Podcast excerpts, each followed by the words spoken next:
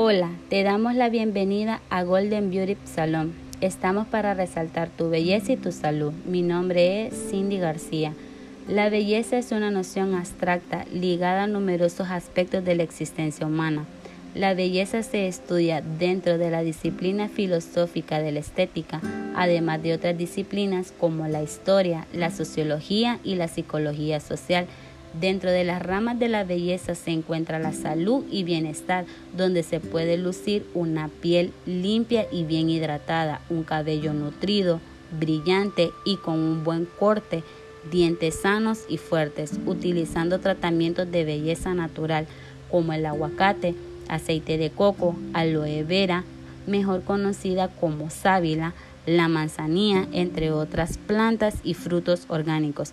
Si eres una persona apasionada de la salud y la alimentación natural, Golden Beauty se encarga de cumplir y llenar las expectativas de los clientes, dando consejos y remedios curativos para sentirte poderoso, llevando una vida plena y llena de belleza.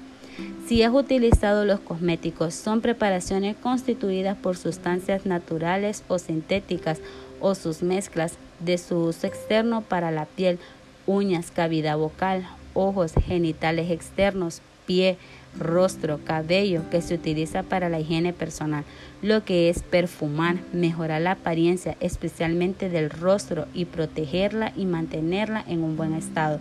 Por lo general son mezclas de compuestos químicos. Estos productos no deben proclamar actividad terapéutica, ya que se clasifica según su uso en higiénicos o de tocador para producir bienestar.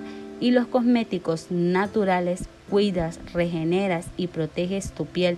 No contienen conservantes ni aromas sintéticos. No utilizas aditivos artificiales ni componentes químicos derivados del petróleo beneficia al medio ambiente y no produce residuos químicos.